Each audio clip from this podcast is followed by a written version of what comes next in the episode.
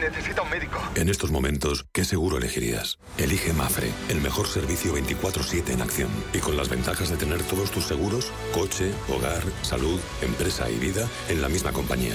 Mafre, la aseguradora de más confianza en España. Inversiones inmobiliarias Grupos Eneas, cesiones de créditos, inmuebles en rentabilidad, compra, reforma y venta, rentabilidades hasta el 12%. Infórmese en el 91 639 0347 o en info@eneas.com. Inversiones inmobiliarias Grupos Eneas. Viajes, destinos, cultura, gastronomía hacen diferente a cada viajero. Recorre el mundo cada semana con nuestro programa de viajes Clase Business. Descubre los mejores destinos de lujo y experiencias exclusivas de una manera diferente. Cada sábado de 12 a 1 del mediodía, escucha Clase Business con Elena Fraile en Radio Intereconomía.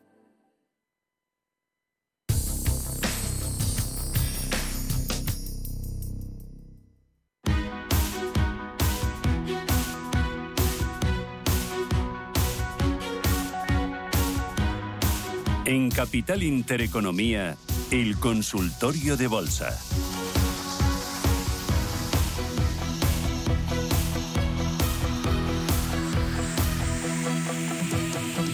Con Roberto Moro, Adapta Negocio. Roberto, estás ahí, ¿verdad? Aquí estamos. Muy bien, vamos con los oyentes. Empiezo por una nota de voz, ¿no? Con Jesús. Buenos días, Jesús. Hola, buenos días. Dígame. Mire, Quería preguntar a ver qué le parecería entrar en Palantir, Amazon o Carnival. ¿Cuál de las tres me aconsejaría? Muy bien, gracias. De las tres, eh, Roberto, eh, Pues vamos a ver, eh, eh, que lo tengo por aquí. Palantir está muy lateral en el corto plazo, consolidando los enormes avances eh, anteriores. Eh, yo creo que en Palantir hay que, esperar lo mismo que, que en Amazon. Eh, creo que de, lo que son las FANG ahora mismo y en tanto en cuanto el Nasdaq 100 eh, no se vaya por encima de los máximos del jueves pasado, eh, eh, creo que solamente se puede estar en, en Alphabet y en Meta. Son los únicos a mí ahora mismo que me gustan.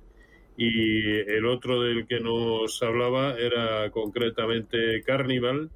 Carnival, eh, en el momento en que sea capaz de superar, que además creo que hoy en After Hours, eh, no, no me haga mucho caso, pero creo que en After Hours venía subiendo eh, bastante, pero en el momento en que sea capaz de confirmar por encima de 19.50, a mí me seguirá pareciendo una muy buena opción eh, compradora. Sí. Por lo tanto, ahora mismo quizá esperar, pero con esta premisa. Por encima de 19.50 en, en Carnival, probablemente la mejor opción de las tres. vale. Eh, voy con nota de voz. Buenos días. Le llamaba para ver si me podía informar sobre el BBVA, si está para vender o esperar. Estoy con pocas ganancias. Vale, muchas gracias. Vale, BBVA para vender o esperar. Yo pondría un stop. A ver, eh, eh, BBVA está, ha llegado ya a los máximos de marzo. Algo eh, que, el propio sectorial bancario europeo tendría que subir ahora mismo un 7% para llegar a donde ya está BBVA. Esta es una razón a favor de, de vender en el momento actual. Eh, pero hay otra probablemente más poderosa que es la inercia, que es la tendencia, y si realmente lo único, a mí al menos me lo parece, lo único que hay ahora mismo vistoso para comprar en el mercado europeo es precisamente el sector bancario europeo, pues precisamente por eso quizá a lo mejor sea aguantar de, de, momento, ¿no? Eh, que tampoco es ninguna barbaridad, insisto, si, si eh, se va, si, si aquí cierra o cierra la mitad, que yo al menos es lo que haría, cerrar la mitad y establecer un stop, eh, espero que siga siendo de beneficios para la otra mitad, en la zona de 6,95, que es el último mínimo relativo que nos ha, que nos ha dejado. Muy bien, José Antonio, buenos días.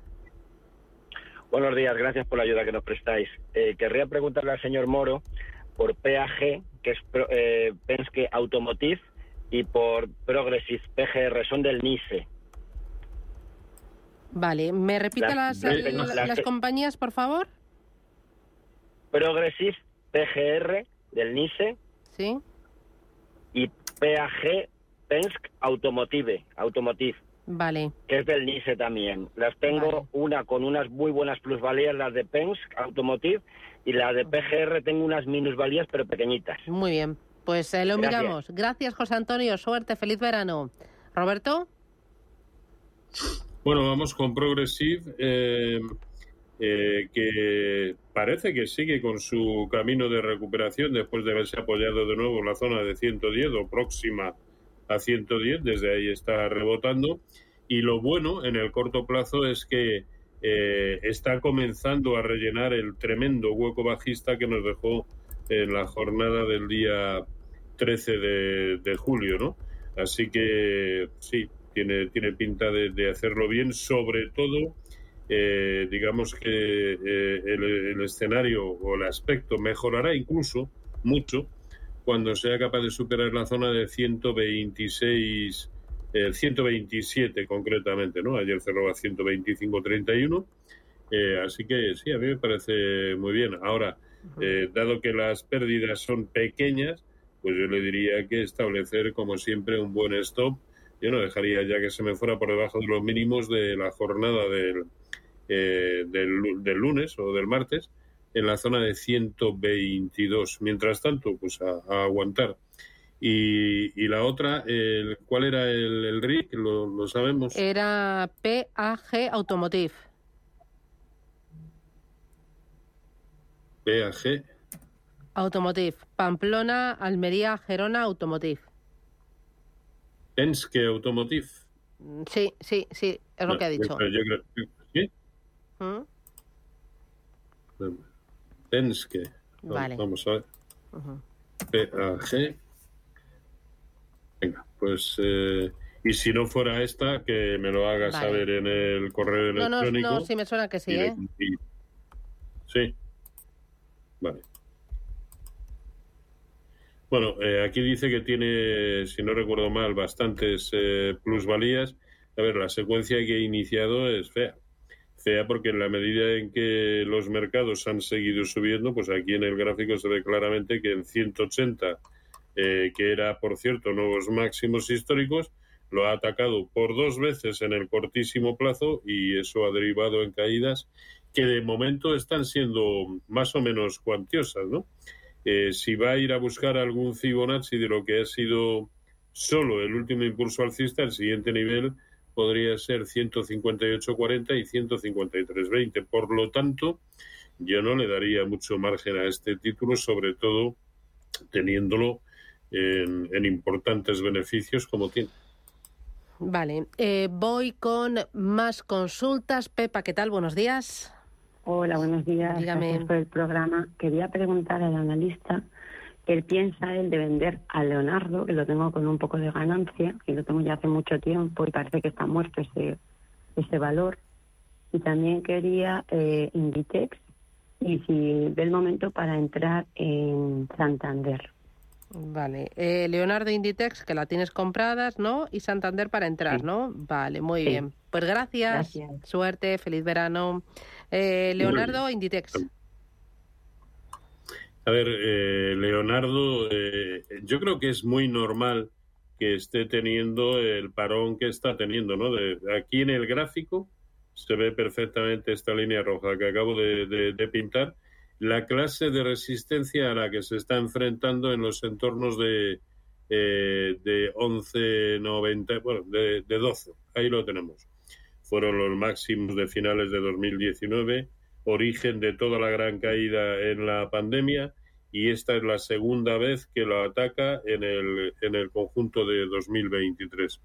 Pues si sigue eh, sin poder con esos 12 eh, y ve que, lejos de eso incluso empieza a retroceder, y yo diría que incluso simplemente con que se vaya por debajo del mínimo que nos ha dejado en 11.40, eh, yo desde luego abandonaría esta, esta posición. ¿no? Eh, Inditex, pues es que Inditex, eh, hay que tenerlo casi siempre en, cartera, ¿no?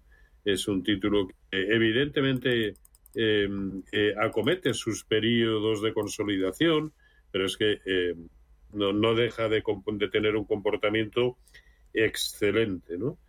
Aquí es más, no sé desde dónde las trae compradas, pero el único, el único nivel por debajo del cual, y queda lejos, ¿eh? el único nivel por debajo del cual las cosas se empezarían a complicar sería por debajo de, de 32, ¿no? Mientras tanto, es que sigue teniendo una pinta excelente y simplemente, pues ahí se ve con un lateral, pero claro, construir un lateral en zonas de máximos históricos, pues tampoco es mala cosa, ¿no? Y el último era... Y Santander, para entrar. Para entrar. Sí, era buena, idea. A mí no me lo parece. No me lo parece porque ya está muy próximo a la zona de 3,80. De la misma manera que la semana pasada, recuerdo que nos preguntaron esto mismo y dije, hombre, tiene toda la pinta de eh, eh, completar el recorrido hasta 3,80. Pero pensemos que esos 3,80 son los máximos de marzo. E, y vuelvo a lo mismo, simplemente por comparación, ¿no? El, el índice sectorial bancario europeo está a un 7% de ese nivel. Yo aquí eh, incluso no solamente no compraría, sino probablemente eh, vendería. Ahora, que, se va por encima de 3,80, que será como consecuencia de que con alegría también el sector se va a buscar sus eh, resistencias de referencia, pues nada, perfecto. Si no pasa nada por volver a, comprar, no tenemos por qué estar permanentemente en, en los títulos, ¿no? Bueno, esa es mi idea. Por supuesto que parece que, que siento cátedra al decir determinadas cosas, ¿no? Yo en el momento actual, si lo que se está planteando es entrar, a mí me parece incluso más oportuno. Sé que no son la misma clase de banco, evidentemente, pero a mí Unicaja, por ejemplo, me, me, parece que está en un momento mucho mejor para, para entrar, o incluso pese al movimiento de hoy, el propio Sabadell. Vale. Voy ahora con Fernando. Buenos días. Hola, buenos días. Dígame. Mira, quería preguntar por Celnes y aparte de eso, mm, por la tasa Tobin, aparte de que me parece injusta, quería saber que, bueno, a los pequeños sé que no la cobran y quería saber si a los institucionales o gente que invierte en fondos de inversión y en planes de pensiones, si se les cobra también. no sé si me han entendido, ¿no? Sí, sí. Pues nada, le, intentamos eh, resolver la duda. ¿Qué dices? Eh, primero Celnex. Perdón, ¿Celnex la tiene comprada o para comprar? Sí, Celnex, ¿le, hemos perdido? ¿Ha colgado el oyente o no? No, no, no, no, ah, sí, la tengo comprada a 34. A 34 compradas, ¿no? Vale, muy bien. Sí. ¿Qué hace con Celnex? Bueno, eh, Celnex, aquí se ve claramente qué es lo que está atacando. Una resistencia enorme con la que no puede desde noviembre del año pasado es eh, la zona concretamente de 30 y, 37, eh, ¿no? Eh, bueno, pues no 37, no 39. bueno, pues está hoy concretamente llegando nuevamente ahí y dado que la tiene comprada a 34, si ve que racanea en este nivel, que ya lo ha hecho muchas veces con anterioridad, pues no pasa nada por, por materializar beneficios. Que se va luego por encima, con lo cual entraría en búsqueda de niveles de corrección de Fibonacci de toda la enorme caída desde 61.90, pues volvemos a comprar. Pero yo a estos niveles ya empezaría a materializar eh, y en este caso además beneficios, ¿no? Y en cuanto a la tasa Tobin, eh, no, no estoy muy, muy al tanto. Yo creo que, que a través de fondos, que es lo que nos preguntaba, eh, no se cobra, no, creo. ¿eh? ¿eh? y, y, luego, pues eh, los inversores institucionales tienen un montón de métodos, perdón, inversores o gran capital tienen métodos para, para que no se les cobre la tasa Tobin, ¿no? Simplemente operando a través de derivados. Es muy, muy sencillo. Voy ahora con José. Buenos días. Hola, buenos días, Susana. Eh, gracias por llamarme y un saludo. Gracias. Eh, bueno, una, una, una, preguntita para el señor Moro, que me encanta como analista. Eh, vamos, tengo comprada Sabadell a 1,01, ¿vale? Y quería saber un poquitín soportes y resistencias, porque la veo que está un poquitín ¿sabes? Eh, todos los bancos han subido ya casi al máximo, pero el Sabadell parece que le cuesta subir. A ver, a ver qué, qué, me dice sobre él. Y luego, vamos, eh, tenía Xpen compradas también y las he vendido hace nada, hace un par de días después de la gran subida que tuvo. Y me gustaría entrar en NIO, también coches eléctricos, ¿vale? Xpen coche eléctrico, que salí. Y me gustaría saber un poco sobre NIO, que parece que está un poco más rezagada, a ver si podría, podría decirme un poquitín eh, eh, para la entrada, ¿vale? Gracias. Venga, gracias. A Roberto, ¿por dónde empiezas? A ver, a mí me, eh, por, eh, por Sabadell me está, eh, no sé qué palabra utilizar, me está ah. fastidiando el movimiento de hoy porque me parece un poco fuera de, de, lógica, pero incluso podría ir a buscar la zona de, de 1.10 y no significar más que un pullback, pero que en su momento fue enorme resistencia, ¿no? De hecho, ya lo he comentado antes, ¿no? Junto con Unicaja, es la que ahora mismo me parece que tiene un aspecto eh, técnico mejor para ahora. Si se va por debajo de 1.10, pues es, esto habrá que ponerlo en, en cuarentena, ¿no? Pero es que vuelvo al, al mismo argumento. Si eh, lo único, o al menos a mí me lo parece, eh, si lo único que ahora mismo está para comprar de manera relativamente clara, que es el sector bancario europeo, este también me sigue pareciendo uno de los mejores. Ahora, que lejos de ser así empieza a ceder, pues es que habrá que ceder con muchas eh, otras cosas, no solamente con, con, Banco Sabadell, ¿no? Digamos que el movimiento de hoy con ser feote, bueno, aún no es anticipador de nada eh, importante, de nada eh, grave, ¿no? Vale. Y en el caso de NIO... NIO.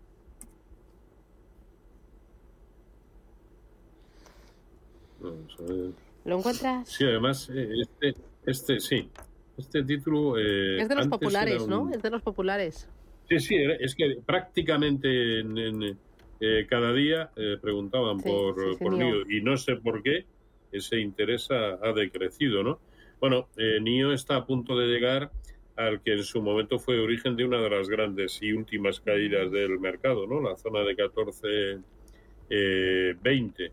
Si ya las tiene en cartera, pues ese es un nivel en el que si nuevamente vuelve a fracasar, eh, desde el que deshacer eh, posiciones, tampoco nos ha dicho a qué precio las tenía compradas o si estaba no, sí.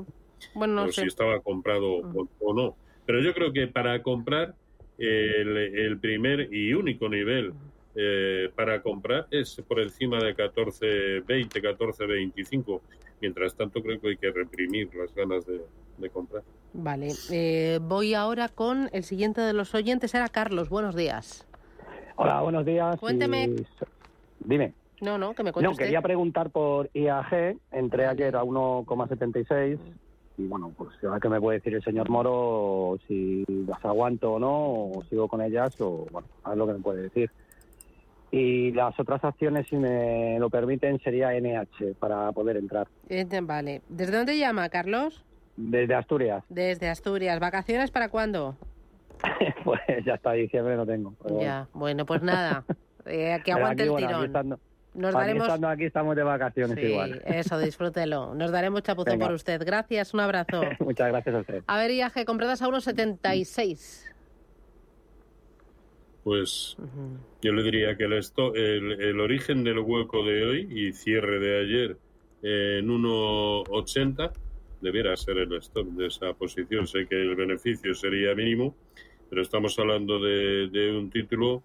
Eh, si algo ha puesto de manifiesto en el, en el medio plazo es que la zona de 1,95, 1,96 se le atraganta y de qué manera, ¿no?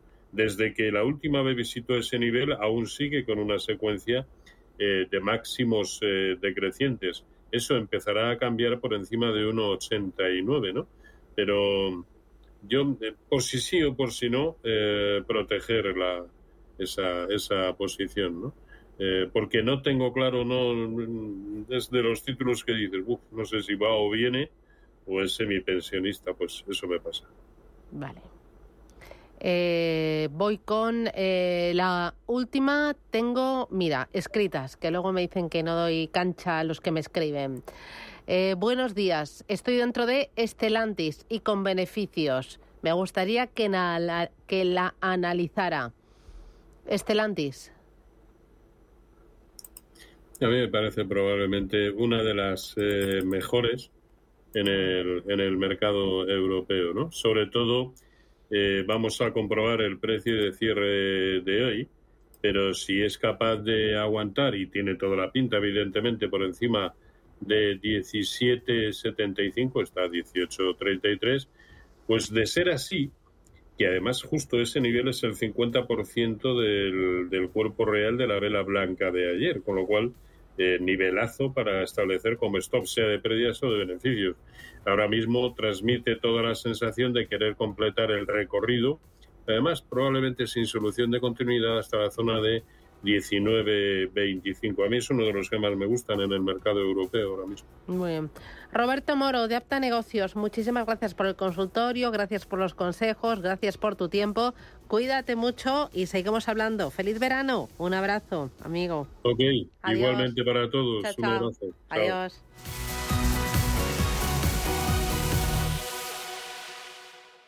¿Estás buscando un broker para operar en el mercado americano? eBroker te ofrece tiempo real gratuito, garantías intradía y comisiones muy competitivas en futuros y opciones de CME Group. Prueba nuestra cuenta demo gratis. ebroker.es. Reinventando el trading. Producto financiero que no es sencillo y puede ser difícil de comprender. 500 castillos. 9 rutas del vino. 40 posadas reales. 8 bienes patrimonio de la humanidad que se parezca a ti. Turismo Junta de Castilla y León. Si caminas solo, irás más rápido. Si caminas acompañado, llegarás más lejos. Luna Sevilla es su asesor patrimonial de referencia. Prestando nuestros servicios como agentes de Caser Asesores Financieros, somos una empresa con amplia experiencia profesional y una clara apuesta por la formación de calidad, la información transparente y objetiva y por el asesoramiento financiero personalizado y continuado. Si desea más información, visite lunasevilla.es o llámenos al 91 762 3442. La Hora de Miguel Ángel es un programa dedicado a la salud y la prevención de enfermedades. Con un lenguaje claro y sencillo, te explica cómo llevar una vida saludable. Todas las noches a la una y media de la madrugada en Radio Intereconomía.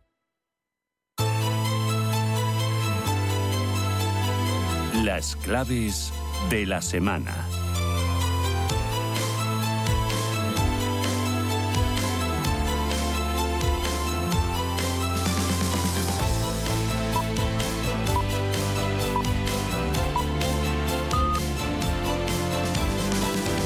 Vamos a analizar lo que ha sido la semana, semana bastante intensa, calurosa en el ámbito informativo, en el ámbito económico y financiero y vamos a mirar al mes de agosto con Pablo Gil, analista jefe de XTV para España y Latinoamérica. Pablo, ¿qué tal? Buenos días.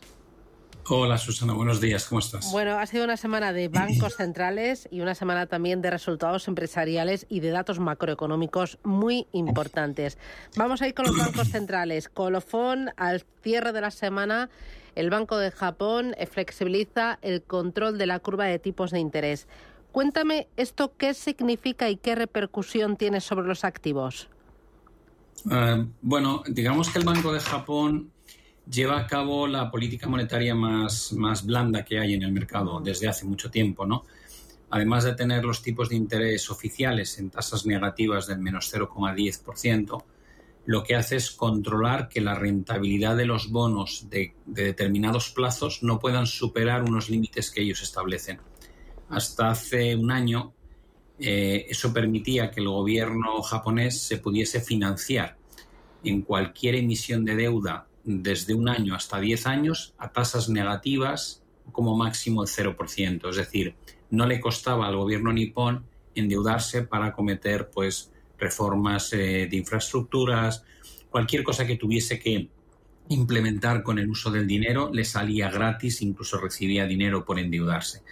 Eh, ahora hemos visto unos movimientos que pasan del 0% al 0,25 y del 0,25 al 0,50. Quiere eso decir que el Banco de Japón poco a poco va abriendo la mano, dejando que el mercado de bonos se mueva de forma natural y no intervenida. Y esta madrugada sorprende diciendo que em, ese 10 años, que es el límite más lejano en términos de endeudamiento que permite controlar eh, con, tipos eh, que son artificiales, lo va a flexibilizar y que probablemente no va a intervenir salvo que el coste del dinero para el Tesoro japonés supere el 1%. O dicho de otra manera, va a permitir que el bono japonés pueda tener rentabilidades del 1% y no más de eso, lo cual es duplicar básicamente la rentabilidad que tenían antes. Eso hace que se abandone un poquito, aunque de forma muy curiosa, porque no lo dice claro, se abandona un poquito la política de ayuda a los mercados, deja que se encarezca el coste del dinero un poco más y eh, tiene un efecto directo, por ejemplo, porque Japón es el mayor tenedor de la deuda de Estados Unidos. Antes lo era China, pero China lleva eh, descargando posiciones de deuda desde hace años de Estados Unidos y Japón es el mayor financiador externo del endeudamiento estadounidense. Si el bono local empieza a dar una rentabilidad mayor, puede haber un movimiento, un flujo de vender bono estadounidense para comprar bono local, ¿no? Y es algo que habrá que vigilar muy de cerca porque puede ser interesante. Eh, Jerome Powell y Christine Lagarde eh, han acometido subidas de tipos de interés y han dejado la puerta abierta a próximos movimientos en el futuro más cercano. Quiero que escuches a Christine Lagarde. Could be a hike, could be a pause. And if it is a pause, it would not necessarily be for an extended period of time because as I said it will vary from meeting to meeting because we continue. Bueno, Christine Lagarde ayer subió los tipos de interés, lleva los tipos a un récord del 4.25%, pero insinuaba una pausa en septiembre. ¿Qué entiendes tú del mensaje? Yo creo que la situación de Christine Lagarde es bastante distinta a la de la Fed. Tenemos una situación de crecimiento económico muy, muy débil en Europa. Llevamos dos trimestres sin crecer nada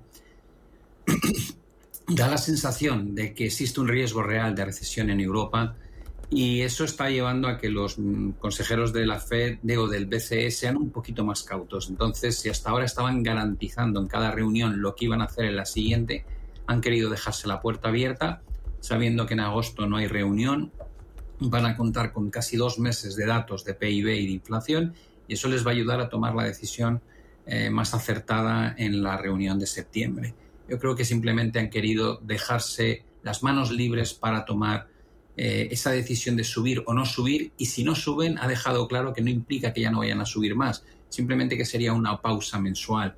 Yo creo que están muy desconcertados con la debilidad que hay en, Europa y han, lanzado bastantes mensajes del problema de Alemania, esa desaceleración mm. profunda que está teniendo la locomotora europea, cómo está cayendo la demanda de crédito entre las compañías, eh, que se ha estado hundiendo esa, esa demanda, eh, las dudas sobre el, todo lo que está impactando en, en, el consumidor, lo que llevan haciendo y que todavía no hemos visto los efectos definitivos. Y ya por último, la decisión de no remunerar a la banca. Eh, por esas reservas mínimas. Hasta ahora estaban pagándoles un 3,75% y a partir de ahora no les van a pagar nada. Claro, es un golpe a la banca de 6.200 millones de euros. El Banco de España comunicaba que a partir del 20 de septiembre dejará de remunerar las reservas mínimas que exige a la banca que la banca tenga depositadas en Frankfurt. Y luego lo que decías de, de Alemania. Decía ayer Christine Lagarde, no hay un sesgo hacia, Alemana, hacia Alemania, sino una visión agregada de la zona euro. Y dijo también, la belleza de Europa es la heterogeneidad de los 20 países que forman parte del euro. Quiere decir que el Banco Central Europeo mira por el conjunto, no uno a uno. ¿Realmente eso el mercado se lo cree? Bueno, yo no sé hasta qué punto la credibilidad que han perdido los bancos centrales todavía sigue siendo una de, los de las facetas que tienen que mejorar y recuperar, ¿no? Em, yo creo que Alemania pesa un montón. Eh, no quiere decir que no miren de forma agregada la, la, zona euro, pero sí tengo la sensación de que Alemania no es como cualquier otro país dentro de Europa, ¿no? Con lo cual tienen que estar molestos y preocupados por ver pues que lo que ha tirado de Europa durante tanto tiempo y que nos ha ayudado a pasar todas las grandes crisis que se han desatado en las últimas dos décadas, pues que ahora mismo está en una situación de extrema debilidad. Y luego quiero que escuches a Jerome Powell esta misma semana. I would say it is certainly possible that we would raise funds again at the September meeting if the data warranted. And I would also say it's possible that we would choose to hold steady at that meeting. We're going to be making careful assessments, as I said, meeting by meeting. ¿Qué te pareció el mensaje de Powell? ¿Esperas tu otra subida en septiembre? Ah, yo creo que Powell tiene una situación eh, totalmente opuesta a la del, a la de la, a del Christine Lagarde, ¿no? Porque Powell lo que está diciendo es que se sorprende de, la, de cómo aguanta la economía americana, que se sorprende de cómo aguanta el mercado laboral, que la inflación es verdad que en el último mes ha corregido más de lo que ellos esperaban, lo cual son muy buenas noticias, pero necesita que eso se confirme con otras publicaciones de meses que ve, venideros. Eh, y le da miedo, dice, si está tan fuerte el consumidor, si está tan fuerte el mercado laboral, si está tan fuerte la economía, eh, no puedo dar por terminada la lucha contra la inflación, no vaya a ser que me, me, ocurra como en los 70, que de repente empieza a repuntar una vez más, ¿no? Pero por otro lado, dice, hombre, estoy consiguiendo lo que quería conseguir, que la economía no sufra y que la inflación remita al menos en términos interanuales, ¿no? Entonces, mantiene un poco, yo creo que como esa sensación de decir, tenemos dos meses por delante para acumular datos, si sigue esta tendencia no tendremos necesidad de subir de nuevo, seguiremos manteniendo este nivel de tipos y la restricción de la liquidez con el programa de QT, y si por el contrario hay cualquier presión de inflación al alza en los próximos dos meses, pues no he dicho que no vaya a subir tipos, con lo cual lo podría hacer y podría continuar con la senda del último año y medio. Creo que quieren flexibilidad, que los bancos centrales lo último que necesitan ahora mismo es atarse porque saben que el entorno es muy complejo y, por ejemplo, están subiendo mucho los precios de las materias primas de nuevo, empezando por el petróleo, con lo cual eh, tienen que preocuparse, evidentemente, de no dar por ganada la batalla contra la inflación, porque desdecirse tres meses más tarde sería muy negativo para, su credibilidad. Mira, ahora que mencionas el petróleo, eh, la cotización del barril tipo Bren acumula una revalorización del 17% en un mes y la del trigo, por ejemplo, se ha disparado un 20% en las dos últimas semanas. En lo del trigo, el detonante está en la determinación de Rusia de bloquear las exportaciones de trigo de Ucrania y en eh, eh, en el lado de, la OPEP, de, del petróleo, están los recortes de producción acordados por Arabia Saudí y los nuevos estímulos económicos que plantean las autoridades chinas. Eh, ¿Cómo ves el efecto eh, de esta subida de las materias primas? ¿Cree que van a seguir? O sea, que esto va a continuar al alza. ¿Cómo, cómo lo interpretas? Bueno, hay dos temas importantes, ¿no? Lo que nos ha ayudado tanto a reducir la tasa interanual de inflación durante los primeros seis, siete meses de este año ha sido el colapso del precio de la energía, tanto el petróleo como el gas, y por otro lado la bajada de, todo lo que era eh, agricultura y granos. Eh, ahora las fuerzas vienen en sentido opuesto, como indicas, eh, preocupación por este ataque a Odessa, donde están las principales reservas de grano ucraniano, el abandonar ese acuerdo de poder exportar cereales desde, desde Ucrania y luego encima tienes a China que se reúne el Politburo en la última semana y te dice que para ellos va a ser prioritario que China alcance cotas de crecimiento por encima del 5% y empiezan a hablar de un montón de medidas ¿no? que afectan al mercado inmobiliario, que afectan al paro juvenil, que va a afectar a la deuda de los de los eh, gobiernos locales. Eh, también afecta a las infraestructuras, da la sensación de que van a empezar a estimular desde el lado monetario y con ayudas fiscales la economía china. Y si eso es así, China es el mayor importador de commodities del mundo, con lo cual, lógicamente, vas a tener presión de precios al alza. A eso le unes la extensión del recorte en la producción de Arabia Saudí, tal vez para el mes de agosto, no solo para julio. Y bueno, pues es una pequeña tormenta perfecta para que el precio de la materia prima siga subiendo y ya veremos cómo se filtra eso en el dato de inflación de los próximos meses. Hoy hemos tenido dato de inflación en nuestro país y también dato de crecimiento económico. Tanto la general como la subyacente han vuelto a repuntar y la subyacente la tenemos en el 6,2. ¿Qué tan parecidos los datos aquí en España? Bueno, ya lo anunciaba Funcas el mes pasado diciendo, señores, ha estado muy bien bajar hasta estas cotas por debajo del 2%, aunque fuese 1,9%, pero hay que prepararse simplemente por los datos de cómo se calcula la inflación eh, interanual. Hay que prepararse para que la inflación vaya repuntando en la segunda parte de este año, incluso podría llegar a niveles de 4,2, 4,3% una vez más. Así que eh, creo que los bancos centrales son conscientes de que ese efecto base va a dejar de ayudarnos, con lo cual las nuevas mejoras en los datos de inflación tienen que venir porque la inflación mensual realmente siga bajando. Si eso no ocurre, las lecturas que vamos a ver de aquí a diciembre no van a acompañar el discurso de hemos vencido la lucha contra la inflación.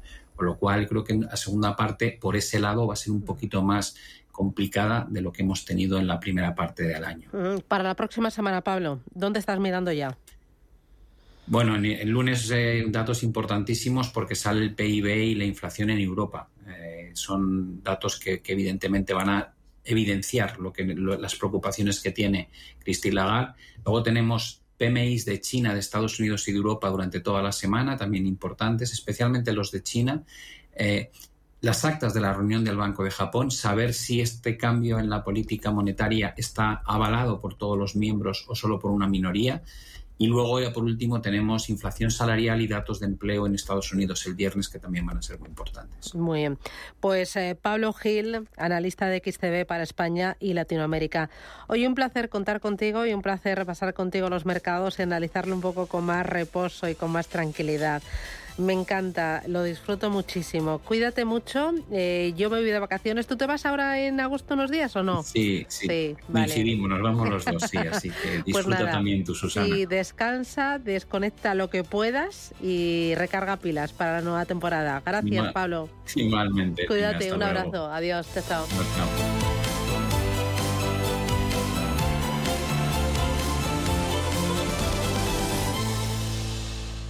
Lo hemos visto mil veces. Tu cuerpo te da un susto y de repente decides vivir. ¿Y si no esperamos al susto para vivir como queremos vivir?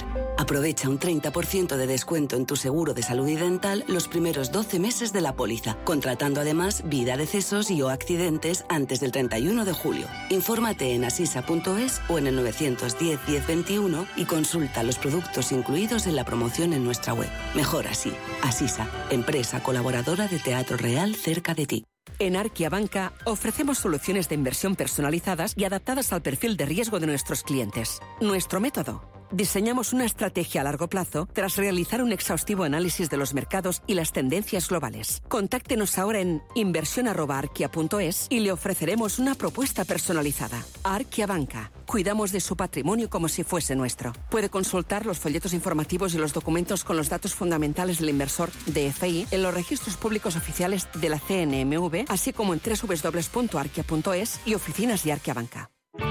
Bontobel Asset Management calidad suiza con el objetivo de obtener rendimientos superiores a largo plazo.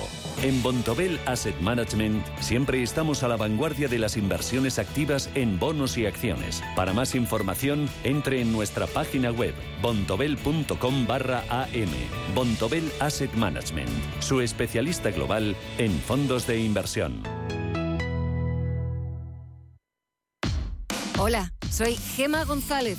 En Radio Intereconomía hacemos cada día a las 8 de la tarde una visión global de la jornada. La programación de Radio Intereconomía estaría huérfana sin un programa como Visión Global. De 8 a 10 de la noche, el resumen más completo de todo lo que ha sido noticia económica a lo largo de la jornada. Di que nos escuchas.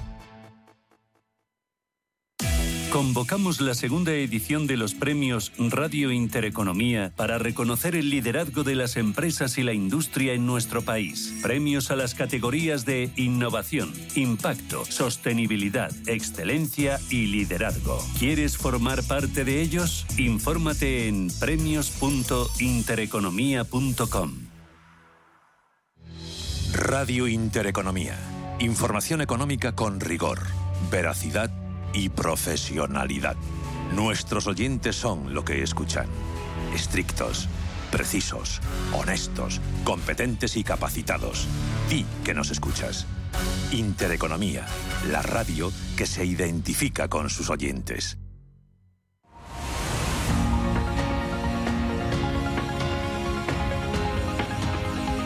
El foro de la inversión en Capital Intereconomía.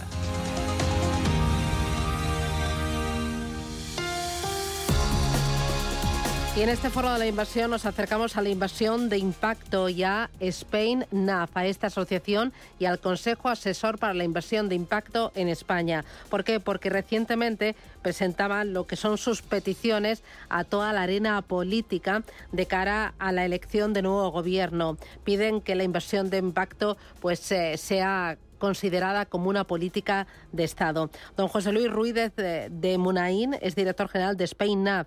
José Luis, ¿qué tal? Buenos días. Hola, ¿qué tal? Muy buenos días. Eh, primero, ¿qué es la inversión de impacto, eh, José Luis, para, para situarla y acercarla bien? Bueno, la inversión de impacto es, un, es una filosofía de inversión que, que busca atacar los, los problemas eh, sociales y medioambientales. Eh, es decir, que busca invertir en proyectos, en empresas, en iniciativas que buscan atajar, como digo, esos problemas y siempre buscando una rentabilidad económica, como mínimo igual a la del capital invertido. ¿no? Es lo que define a este tipo de inversión. Y para que la inversión de impacto coja músculo y realmente sea de impacto, se necesita que eh, la parte privada y la parte pública, las administraciones y las empresas vayan de la mano. Sí, esto es esencial. Es algo que, que, que define aquí y en todos los países del mundo donde ha prosperado este tipo de inversiones, ¿no? Que es efectivamente esa colaboración público-privada. Eh, a menudo en otros países esto es un eh, es un tipo de, ejercicio de, inversión que ha que ha surgido del sector privado pero llegado un momento evidentemente si la queremos escalar es fundamental este tipo de colaboración eh, público privada ¿no? de hecho por eso eh, efectivamente como indicabas al principio lanzamos este comunicado donde mm, donde se requiere esa colaboración y donde se requiere además de un entendimiento de la inversión de impacto como una política de Estado que trabaje con el conjunto de los eh, agentes sociales, ¿no? ¿Y hay sensibilidad por parte de los políticos de todos los partidos hacia esta inversión de impacto y a lo palanca que puede ser para el conjunto de la economía y del bienestar de la sociedad? Mm. Sí, sin duda. Eh, tal vez a, a, España ha llegado un pelín tarde, digamos, esta tendencia que ya lleva más de 15, 20 años muy presente en Reino Unido, en Francia, en Alemania, llegó unos años más tarde también en, en Portugal y donde en todos estos países, eh, países la administración pública ha jugado un papel muy importante en esa colaboración público-privada. ¿no? Aquí en España, no obstante, también, aunque llegó un poquito más tarde, pero también hay un interés, pensamos que, que, que importante. Eh, muestra de ello es una jornada que hicimos en el Congreso de los Diputados el pasado 19 de enero eh, donde contamos con prácticamente todos los partidos y, y donde realmente hubo, hubo un, un consenso mayoritario ¿no? eh, sobre la necesidad de impulsar este tipo de inversiones que al final benefician a todo, absolutamente a todo el mundo, ¿no? benefician a la economía, pero también benefician a la sociedad y el planeta. Por lo tanto, sí que sí que vemos que hay un, un gran interés, ¿no? Uh -huh. Y y, y, prueba de ello también es el, el Fondo de, Impact, de, de, Impacto Social Público eh, que se aprobó hace, unos, hace unas semanas. ¿no? Uh -huh. eh, es un eh, fondo eh, con 400 millones de euros gestionados por Cofides, ¿no? ¿Qué, ¿Qué supone este fondo y para qué se va a destinar? Bueno, esto supone un revulsivo importantísimo para, para este sector. Es una demanda, una petición que, que los distintos actores llevamos ya más de, de 10 años eh, pidiendo. ¿no?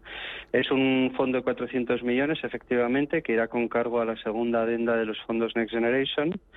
Eh, que también bueno será efectivamente gestionado por Cofides y que lo que busca es eh, invertir ya sea en intermediarios financieros, en gestoras, en fondos de inversión o haciendo inversiones directas en, en proyectos eh, y en entidades de la economía social y lo que busca es precisamente construir un nuevo mercado, ¿no? un nuevo sector que es este del, de la inversión de impacto y de las y de las empresas de impacto. Se espera además eh, que por las características del, capital, donde es a, a, unos tipos de interés muy favorables ¿no? por parte de la, de la Unión Europea, pues eh, eh, despierte el, el, interés por parte de precisamente de inversores privados. ¿no? Por lo tanto, eh, es un dinero que, que decimos en, en, la jerga del impacto muy catalítico, porque lo que va a buscar es catalizar también la entrada de capital privado, que, como venimos diciendo, es algo fundamental para el desarrollo de este sector. ¿no?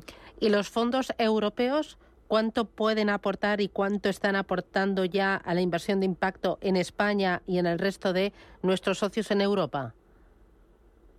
Uh -huh. Bueno, son aquí en España los, los fondos europeos, ya no, los Next Generation, ¿eh? porque los Next Generation digamos que son relativamente nuevos, pero es verdad que tenemos a la Comisión Europea a través del Fondo Social Europeo donde ya hace seis años eh, inició e impulsó eh, de la mano de Portugal una iniciativa muy interesante de, que se llama Portugal Innovación Social, con una dotación de más de 150 millones de euros precisamente para fomentar y desarrollar este tipo de instrumentos, ¿no? Y ha sido realmente un, caso de éxito. También, también eh, aquí en España el Fondo Europeo de Inversiones es eh, muy activo y participa eh, muy estrechamente con los distintos fondos, pero también con, con fondos públicos, como es el caso de, Axis del, del, ICO, ¿no? del Instituto de Crédito Oficial. Ah, lo mismo aplicaría en, en Alemania, en Italia, en fin, los fondos europeos son un, pueden ser una palanca muy importante eh, para hacer crecer este sector en cada uno de los países, pero sobre todo eh, tener un mercado de la Unión ¿no? Eh, cada vez más consolidado en, inversión de impacto. ¿Y cómo es la inversión en España frente a otros países? ¿Vamos por detrás de Reino Unido? ¿Vamos por detrás de Portugal, por ejemplo, que es nuestro vecino? Mm. Bueno, eh, de Reino Unido sí, porque de Reino Unido fueron realmente los pioneros, ¿no? En, en, Europa se estiman que hay como 80.000 millones de euros eh, de oferta de, capital de impacto, de inversión de impacto. Eh, de esos 2.400 son españoles eh, este, este año eh, publicaremos eh, una nueva cifra. Por cierto, aprovecho para la cuña publicitaria. Organizamos la Cumbre Mundial del Impacto en Málaga el 2 y 3 de octubre, donde acudirán más de mil personas de todo el mundo para debatir sobre estas cuestiones. Em, volviendo un poco a la cuestión del, del tamaño de mercado, pues em, en Francia son en torno a 9.000 millones.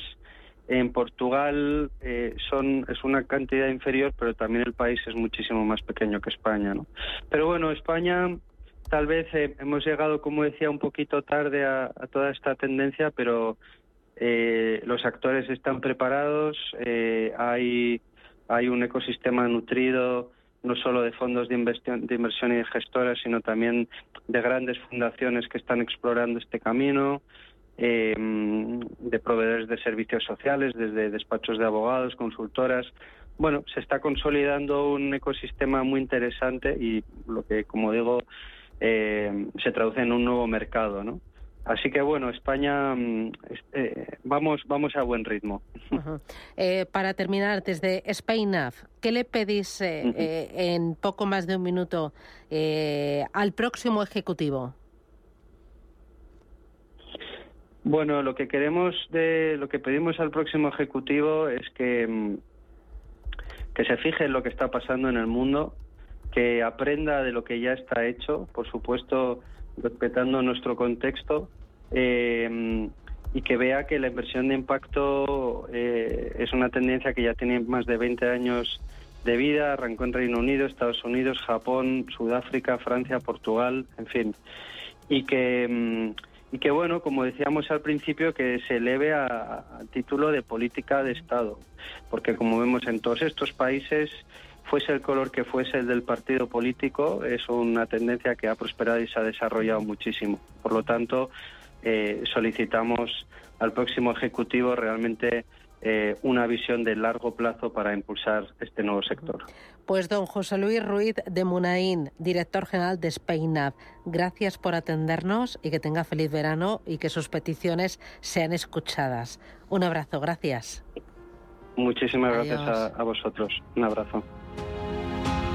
Ponemos el punto final a Capital Intereconomía. Se quedan hasta las 12 con los mejores momentos del programa en estas últimas jornadas. Y por mi parte me despido. Feliz verano y hasta la vuelta. Adiós.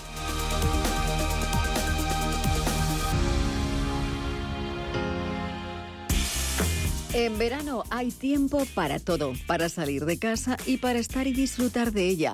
Es el momento de mirarla un poco. Para eso llega la semana del hogar del corte inglés del 24 al 30 de julio. Hasta un 60% de descuento en una selección de juegos de cama y de fundas nórdicas, toallas a juego, alfombras, cojines y cortinas confeccionadas, además de manteles individuales y coordinados de cocina y selección de vajillas del corte inglés.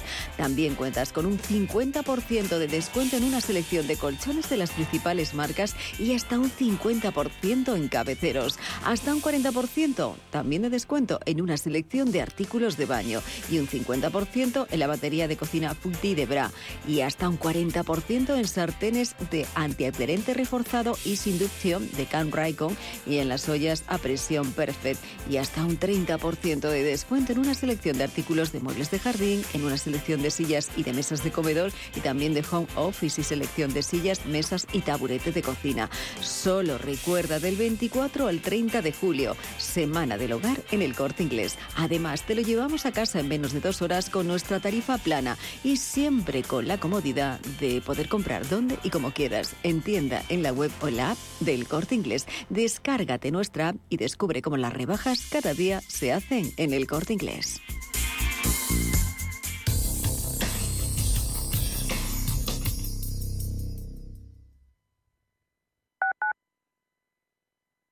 Urbanitae es una nueva plataforma de inversión inmobiliaria que te permite invertir a lo grande con cantidades pequeñas. Uniendo a muchos inversores, logramos juntar el capital suficiente para aprovechar las mejores